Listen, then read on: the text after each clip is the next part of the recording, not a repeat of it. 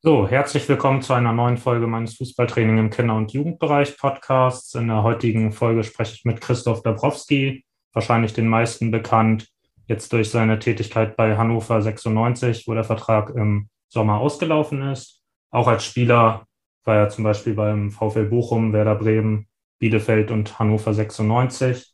Und genau, erstmal moin Christoph und cool, dass das geklappt hat. Ja, moin, ich grüße dich und vielen Dank für die Einladung.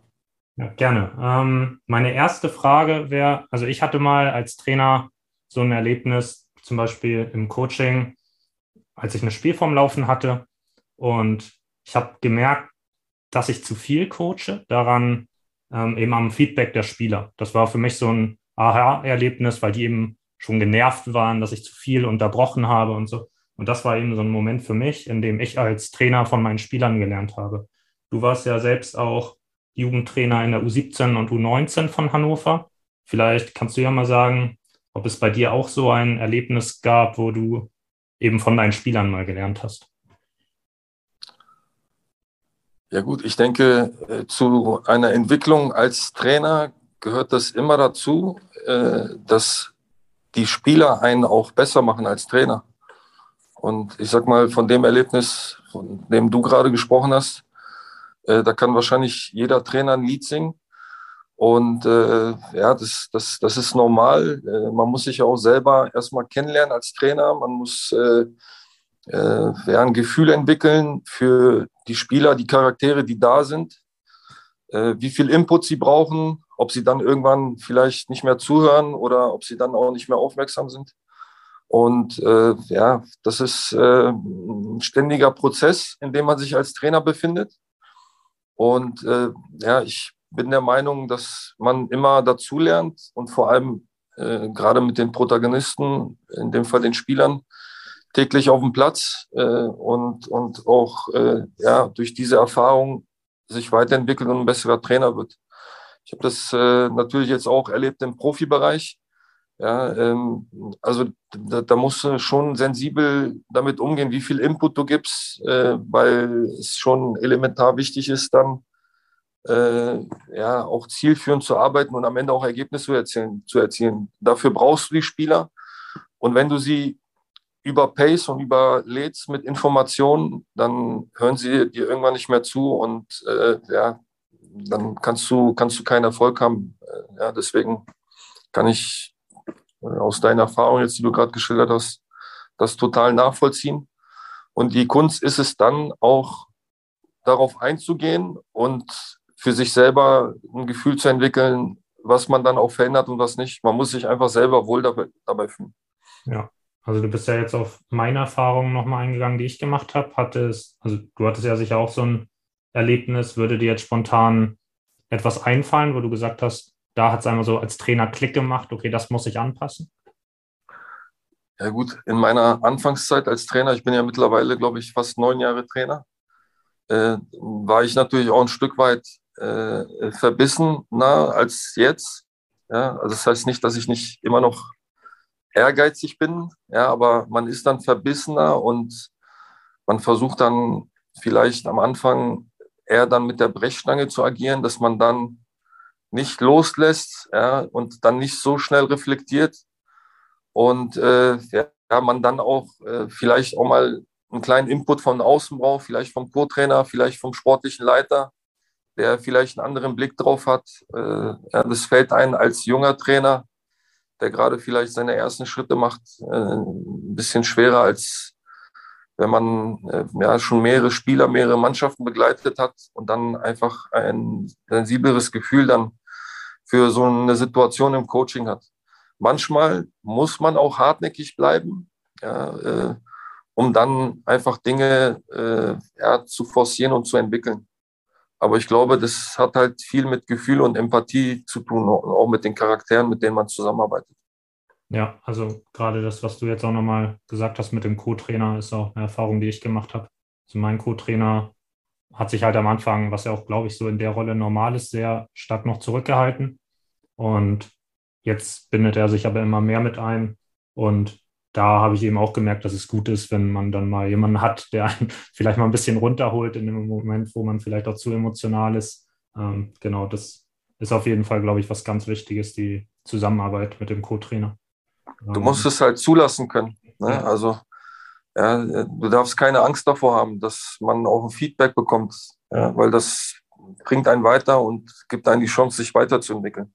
Aber es ist natürlich auch schön, vielleicht auch mal vom Spieler ein Feedback zu bekommen, ohne dass man äh, seine Autorität als Trainer äh, gefährdet sieht. Ja, also die Spieler geben eigentlich auch oft sehr, sehr gutes Feedback. Also nicht nur in Worten, sondern auch mit ihrer Körpersprache und mit ihrem Ausdruck, den sie dann äh, erkennbar machen. Ja, auf jeden Fall auch ein sehr wichtiger Punkt. Die nächste Frage wäre für mich, was deiner Meinung nach die wichtigste Fähigkeit oder Eigenschaft eines Spielers ist und wie man die als Trainer ausbilden kann. Ja, also äh, ich glaube, die wichtigste Eigenschaft hat nichts mit Talent zu tun, sondern einfach äh, die Begeisterung und die, den Spaß und die Freude am Fußball. Das hat erstmal nichts mit Talent zu tun. Ja, und äh, ja, ich glaube, da geht es einfach um Einstellung, um Fleiß und um äh, Mentalität, weil die, diese Attribute werden sich immer durchsetzen ja, gegen das Talent. Ja, und das finde ich eigentlich ein sehr wichtiger Faktor, gerade wenn man äh, Ziele erreichen will und wenn man dann auch diesen Weg als Profi irgendwann gehen will. Ja, auf jeden Fall. Die nächste Frage wäre dann einmal das Gegenteil. Was ist die wichtigste ähm, Eigenschaft eines Trainers, deiner Meinung nach?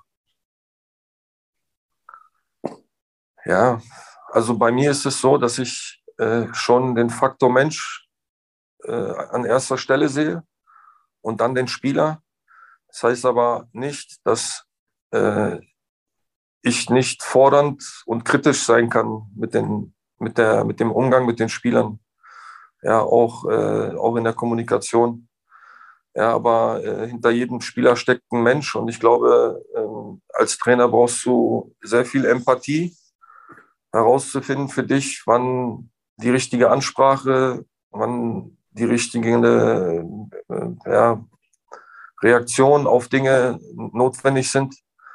Und äh, ja, das, das hat was mit Empathie und Gefühl zu tun. Ähm, ja, nichtsdestotrotz äh, muss man natürlich das große Ganze im Blick haben. Ja, gerade wenn man äh, eine Mannschaft hat, die vielleicht aus 20 bis 25 Spielern besteht, äh, da bist du natürlich schon eine Führungsperson und gibst die Richtung vor. Ja, also da gibt es dann in gewissen Bereichen keinen Spielraum und da gibt es klare Regeln und äh, die müssen deutlich auch äh, so einer Mannschaft auch gegenüber sein.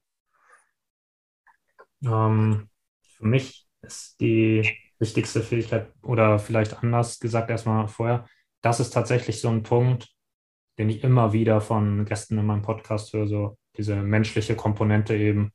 Peter Hyballa zum Beispiel hat auch gesagt bei seinen Top 3 Tipps, das ist so die Frage, die ich am Ende immer stelle, was sind die Top 3 Tipps für Kinder- und Jugendtrainer? Und er hatte da gesagt, nicht so beziehungslos sein. Und auch jetzt zum Beispiel ein NLZ-Trainer vom HSV hat eben auch gesagt, dass für ihn eben die Beziehung zu den Spielern aufzubauen, dass das das Wichtigste ist. Und für mich, ich habe mir vorab natürlich auch so überlegt, was wäre für mich die wichtigste Fähigkeit, was gar nicht so einfach war für mich tatsächlich, weil so das Trainer-Anforderungsprofil ja sehr groß ist. Also man muss ja wirklich sehr viel können. Ähm, aber für mich ist es, glaube ich, zusammengefasst so, die Menschen von etwas begeistern zu können. Also das ist, glaube ich, auch so etwas, was bei so einem Jürgen Klopp oder so ähm, halt wirklich so die große Stärke ist, wenn man ihn in Interviews hört und ich glaube auch, wenn er vor seiner Mannschaft steht, ähm, dass da die Leute eben begeistert sind und das, da spielt ja diese menschliche Komponente auch mit rein. Also das wäre für mich, glaube ich, das Wichtigste bei einem Trainer, dass er die Spieler für etwas begeistern kann, auch für die Spielidee. Ich meine, was bringt es mir? Also die beste Vermittlungskompetenz, aber meine Spieler haben da keinen Bock drauf. Ich glaube, das ist so der wichtigste Punkt. Wie ordnest du das ein? ja, als Trainer brauchst du Überzeugungskraft für die, die Dinge, die du äh, ja auch irgendwo ein Stück weit einforderst. Ja, und äh, das geht nur über äh, Bindung, die du schaffst zu deinen Spielern, indem du Beziehungen aufbaust, äh, Vertrauen schaffst und sie dann ja, mit, deiner, mit deiner Leidenschaft, mit deiner Empathie überzeugst von, von, von dem Weg. Und äh, ja, das hat was mit Überzeugungskraft zu tun. Ja, in jeglicher Hinsicht. In der Umsetzung, im Zusammenleben in der Kabine, in der Umsetzung der Spielidee, in der Art und Weise und der Haltung, wie man jeden Tag trainiert. Äh, ja, das, das ist schon ein wichtiger Faktor, klar. Ähm, jetzt sprechen wir schon über die Beziehung zwischen Spieler und Trainer. Hm, vielleicht gibt es ja eine Sache noch aus deiner Zeit als Spieler, wo du sagen kannst, das hast du von deinem, einem deiner Trainer damals mitgenommen und für dich jetzt auch als Trainer übernommen. Hättest du da ein Beispiel? Ja gut, ich habe ja sehr viele Trainer erlebt und die waren auch sehr facettenreich in ihren Persönlichkeiten und in ihren Handlungsweisen.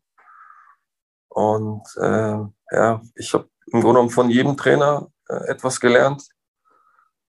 Ja, von Felix Magath zum Beispiel, der äh, mich am Anfang meiner Karriere begleitet hat, dass äh, die nötige Einstellung und Bereitschaft und Mentalität auch Widerstände zu brechen, elementar ist, um auf einem bestimmten Niveau sich durchsetzen zu können. Äh, ja, oder ich sag mal, ich habe Friedhelm Funkel als Trainer gehabt, der eine unfassbar gute Bindung zu seinen Mannschaften und Spielern aufbauen kann, äh, der die Mannschaft extrem auf seine Seite gezogen hat und die dann bedingungslos äh, dann den Weg dann mit ihm gegangen ist. Äh, ja, das hat ja auch was mit sozialer Kompetenz zu tun, Empathie, das, die Themen, die wir gerade besprochen haben. Ähm, ja, das sind so zwei Beispiele, äh, die, die ich nennen kann. Cool. Ähm, jetzt, wenn ich schon mal einen Trainer aus dem Profibereich da habe, interessiert mich natürlich so ein bisschen der Blickwinkel auch auf den Nachwuchsfußball. Und meine Frage wäre, ähm, ja, wie schaust du auf den Nachwuchsfußball rauf? Was findest du läuft gut in der Ausbildung und wo siehst du Verbesserungspotenzial? Ja gut, äh, durch, durch diese Nachwuchsleistungszentren, ja, die vor einiger Zeit dann ins Leben gerufen worden sind, hat sich die Ausbildung natürlich elementar äh, gewandelt ähm, was natürlich schon auch dazu geführt hat, dass sehr viele junge, talentierte Spieler dann emporgehoben worden sind, was sich dann schon auch bemerkbar gemacht hat, äh, eine Zeit lang äh, in der Nationalmannschaft auch. Es extrem viele talentierte Jungs, die durch den NLZ gegangen sind, äh, dann auf einmal sichtbar waren. Ähm, was, was man kritisch sehen kann vielleicht, ist, dass die Jungs, die aktuell in den Nachwuchsleistungszentren groß werden, dass sie ja, extrem viel vollgeballert werden mit äh, den ganzen Themen, die, äh, die täglich äh, ja, auf sie warten.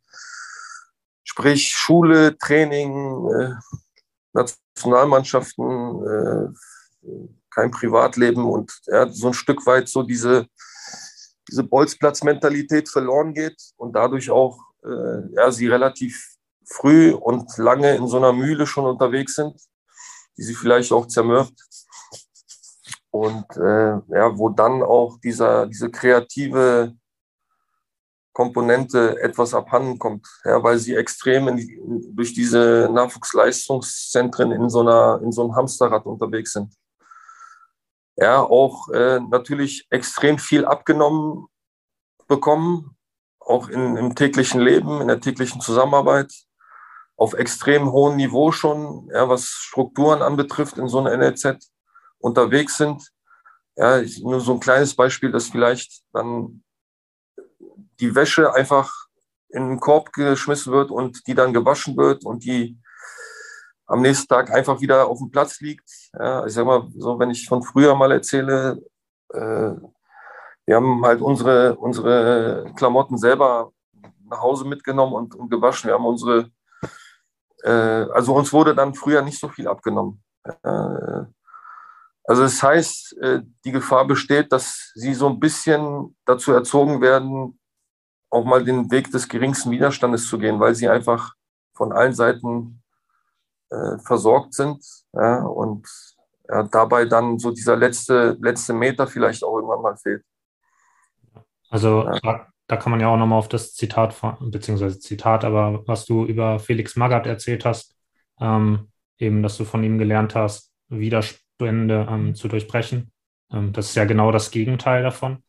Gleichzeitig sagst du aber auch, dass sich natürlich so ein bisschen auch Erfolge durch die Nachwuchsleistungszentren gezeigt haben.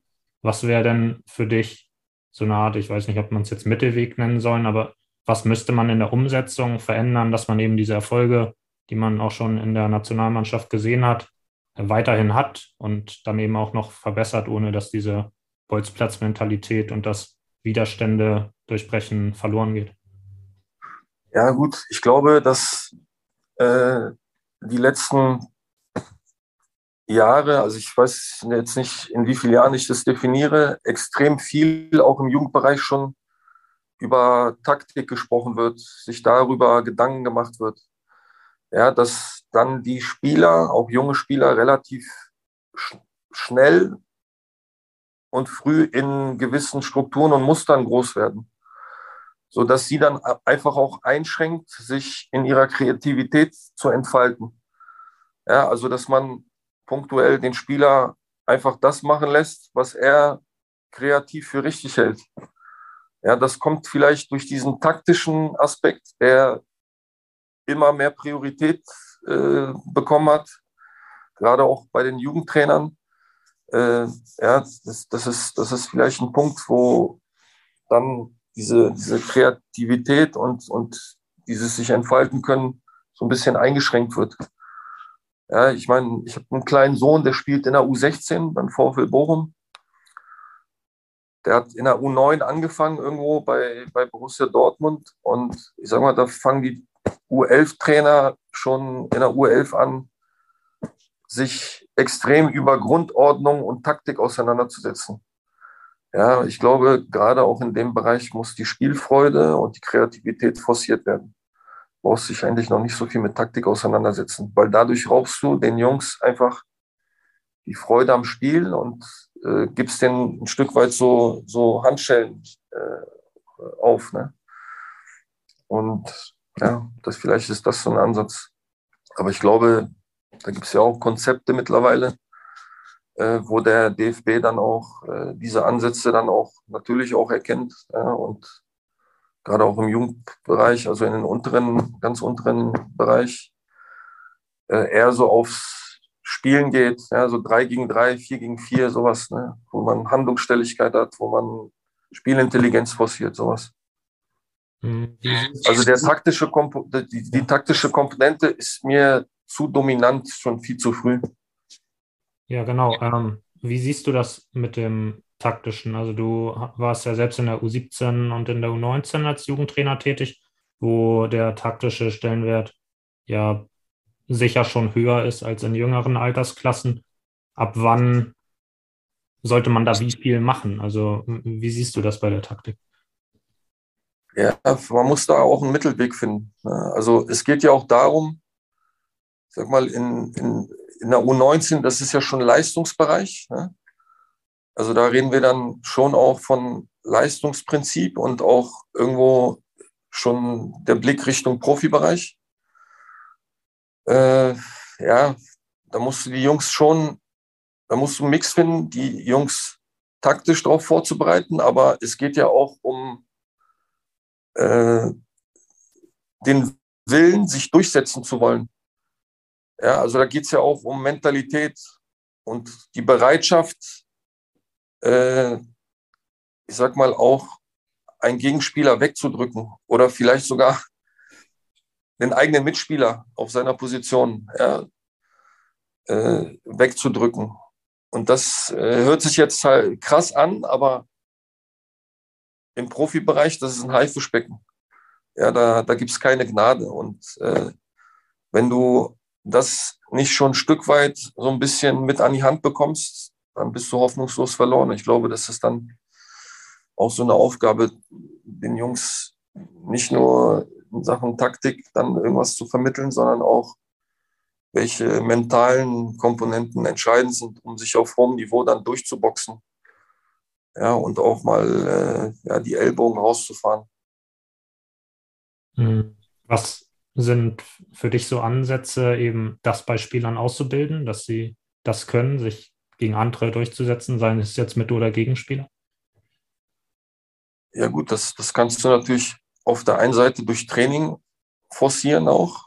Ne? Äh, aber natürlich ist, ist dort auch äh, wichtig, den Spielern das durch deine Kommunikation wiederzugeben, durch, durch Gespräche. Äh, ja, es gibt ja auch mittlerweile extrem viele Mentaltrainer, ja, weil natürlich schon auch die Jungs irgendwo eine gewisse Labilität auch ein Stück weit vielleicht auch mit, mit, äh, mit sich bringen. Äh, das ist sehr facettenreich. Also klar, du kannst natürlich im Training Impulse setzen, was das betrifft. Äh, durch wettkampfgemäßes Training, durch dein Coaching natürlich, dass du dort auch in gewissen Situationen auch äh, dominanter bist und was provozierst. Aber dann auch natürlich, äh, indem du dich mit dem Spieler und mit der Mannschaft auseinandersetzt, was notwendig ist, welche Werte und welche Eigenschaften notwendig sind, sich auf hohem Niveau dann durchzubeißen und durchzuboxen.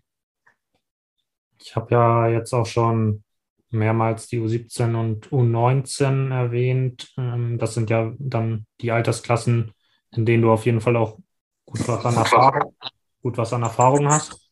Ähm, meine Frage wäre, taktischer Stellenwert, hat bist ja schon darauf eingegangen, aber wenn du jetzt deine Ausbildungsphilosophie in diesen Altersklassen beschreiben müsstest, was wäre dann deine Antwort? Wie ist deine Ausbildungsphilosophie?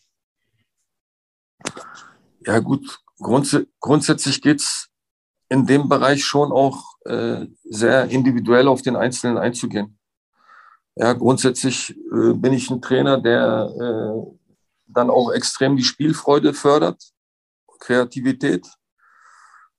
Und das hat was mit Mut und Vertrauen zu tun. Und äh, diese, diese Komponenten versuche ich meinen Spielern vom ersten Tag an mitzugeben. Ja, dass man den Mut und äh, die Aktivität und das Vertrauen hat, was in Gang zu setzen und aktiv äh, miteinander Fußball zu spielen.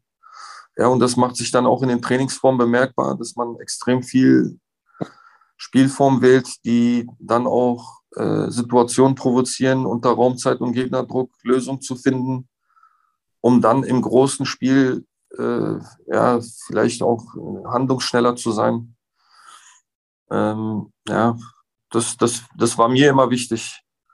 Ja, trotzdem, äh, aufgrund meiner eigenen Erfahrung aufgrund meiner eigenen Werte und aufgrund meiner eigenen Herkunft war es mir immer wichtig, dass die Jungs äh, unabhängig von einem Ergebnis immer äh, ja, schon eine gewisse Einstellung an den Tag legen. Ja, dass sie bedingungslosen Einsatz zeigen und das, das liegt halt in deiner Verantwortung, in deiner Hand, jeden Tag äh, ja, vorzuleben. Das war eigentlich auch eine extrem wichtige Komponente. Ja, auf jeden Fall. Ähm, wie sieht es bei dir mit der Periodisierung in dem Altersbereich aus? Also das ist für mich auch ein sehr spannendes Thema. Ähm, Peter Hüballer ist auch darauf eingegangen, dass er der Meinung ist, dass es nicht den Weg gibt, sondern dass jeder Trainer da so ein bisschen für sich seinen Weg finden muss und dass es auf der einen Seite genauso okay ist, ähm, zu sagen, ich habe über eine Trainingseinheit zum Beispiel einen Schwerpunkt und coache nur das. Genauso findet er es aber auch okay, ähm, mehrere Schwerpunkte innerhalb einer Trainingseinheit zu haben, wodurch natürlich ein bisschen mehr Chaos entstehen kann. Ähm, aber wie siehst du das innerhalb einer Trainingseinheit und über einen längeren Zeitraum hinweg? Wie lange sollte so ein Block mit einem Schwerpunkt gehen? Sollte der vier Wochen gehen? Ähm, genau, wie oh. kleinteilig machst du das? Es kommt, es kommt immer darauf an, in, in welchem Nachwuchsleistungszentrum du unterwegs bist und wie dort die Grundphilosophie ist. Also ich habe zum Beispiel hier in Hannover einen sportlichen Leiter erlebt, ähm, der auch einen interessanten Ansatz hatte, der völlig losgelöst war von Ergebnissen, der im Grunde genommen äh, ja schon von der Periodisierung des so äh, strukturiert hat, dass unabhängig vom Wochenende, vom Wettkampf Trainingsschwerpunkte gesetzt werden über, über äh, ja, zwei bis vier Wochen. Und die wirklich unabhängig davon sind, ob der eine Schwerpunkt am Wochenende katastrophal umgesetzt wurde, ja, äh, sondern dann wurde trotzdem an den Schwerpunkt, der dann festgelegt wurde in einer Vier-Wochen-Planung, weiter dran gearbeitet. Ja, und äh, also aus meiner Erfahrung raus ist es nicht einfach umzusetzen, weil, weil ich finde, dass man auch in Korrektur gehen muss, ne, um den Spieler kurzfristig dann auch weiterzuentwickeln. Also das ist ein Prozess für mich. Ich bin jetzt nicht ein Freund davon, zu, über zu langen Zeitraum schon Dinge festzulegen, weil der Wettkampf, das Spiel gibt immer, zeigt mir immer, was auch irgendwo ein Stück weit notwendig ist. Ja, und ich habe das eigentlich gerne gemacht, dass ich äh, ja, in, in der Trainingswoche immer wieder an, in allen Bereichen gearbeitet habe, ja, was Defensiv- und Offensivschwerpunkt anbetrifft ohne dabei den Spaß und die Spielfreude zu verlieren in, in den Trainingsformen. Also mir war es extrem wichtig, auch immer ein Training mit einem Spiel auch zu beenden. Unabhängig davon, wie der Schwerpunkt war in den Übungsformen vorher. Ja. Also das ist, da scheiden sich die Geister an dem Thema Periodisierung. Ja, Periodisierung ist ja einmal inhaltlich, ja, du meinst es ja inhaltlich, aber ich sag mal, was Athletiktraining anbetrifft, kann man ja auch von Periodisierung sprechen. Aber da scheiden sich die Geister und es kommt auf die sportliche Leitung an und auf die Philosophie des Vereins. Und da bist du dann ein Stück weit als Trainer, wenn du dich einlässt, in diesem Nachwuchsleistungszentrum zu arbeiten und das die Vorgabe ist, so zu arbeiten, und ein Stück weit gefangen dann. Ja. Und du selbst, also ich konnte, ich konnte grundsätzlich relativ frei arbeiten in Hannover jetzt in meiner U17-Zeit. Wie gesagt, ich habe eine Saison gehabt, wo äh, in der sportlichen Leitung einen Wechsel gab. Und dort hat der sportliche Leiter extrem viel Wert drauf gelegt, ja, das so zu periodisieren, periodisieren, dass du vier Wochen Planung gemacht hast immer und in jeder Woche einen bestimmten Schwerpunkt abarbeiten musstest, unabhängig vom Ergebnis und unabhängig äh, von, von dem, was im Spiel funktioniert hat oder nicht. Ja, und das ging dann so über das ganze Jahr. Ähm, meine Erfahrung ist, dass die Spieler und die Mannschaften so ein Stück weit weggekommen sind vom Wettkampfgedanken.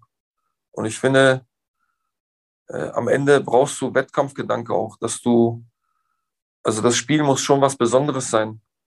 Und äh, am Ende geht es dann auch und das dürfen wir nicht vergessen, um Gewinnen auch. Ne? Also das ist auch eine Form von Ausbildung. Individuell die Spieler zu fördern, auszubilden, aber trotzdem auch zu vermitteln, dass man gewinnen will. Weil das ist dann im Profibereich auch gnadenlos. Und das ist die Problematik vielleicht so ein Stück weit. Ja, ich, der, der DFB hat jetzt auch so, so eine neue, neue Ausrichtung, was die was den Spielplan der U19, U17 betrifft. Es finden ja, glaube ich, jetzt viel weniger Spiele statt. Also es gibt nur eine Runde, wo jeder gegen jeden spielt, glaube ich. Ne? Und äh, der Rest wird dann über Vergleiche, ja, Freundschaftsspiele, Vergleiche äh, ausgetragen. So, ein Freundschaftsspiel ist nicht ein Meisterschaftsspiel. Also das heißt, das ist schon ein anderer Wettkampfgedanke dabei. Ne? Also das sehe ich dann schon als zweischneidiges Schwert.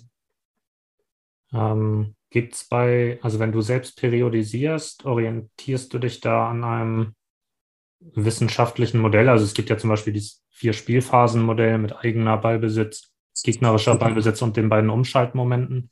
Ähm, genau, hast du da so ein Modell, an dem du dich orientierst? Also bei, bei mir ist es so, dass, dass ich äh, am Anfang der Woche äh, sehr, sehr äh, flexibel trainiere, auch äh, eigentlich alle, alle Spielphasen, alle Bereiche irgendwo mit einbeziehe, die aber auch nicht immer taktischer Natur sind, sondern auf die, auf die verschiedenen Schwerpunkte und Spielphasen äh, ja auch äh, Einfluss nehmen. Ja, wo viel auch, viel auch in Wettkampfcharakter äh, trainiert wird, wo in kurzen Spielformen viel Raum, Zeit und Gegnerdruck da ist. Ähm, ja, das hört dann, ich sag mal so, zwei, drei Tage vorm Spiel auf, wo ich dann wirklich in die Spielphasen Richtung Spiel gehe. Ja, ähm, also jetzt gerade mit einer Profimannschaft ist es halt wichtig, weil, weil du dann äh, dein eigenes Spiel einfach dann auch in den Vordergrund stellen musst, ja, um ein optimales Ergebnis zu erzielen. Ja, und dann bereitest du die Mannschaft natürlich auch auf den Gegner vor. Ja, dann fokussierst du dich auf einen eigenen Matchplan, auf die Lösungsmöglichkeiten in den Spielphasen, die gegeben sind.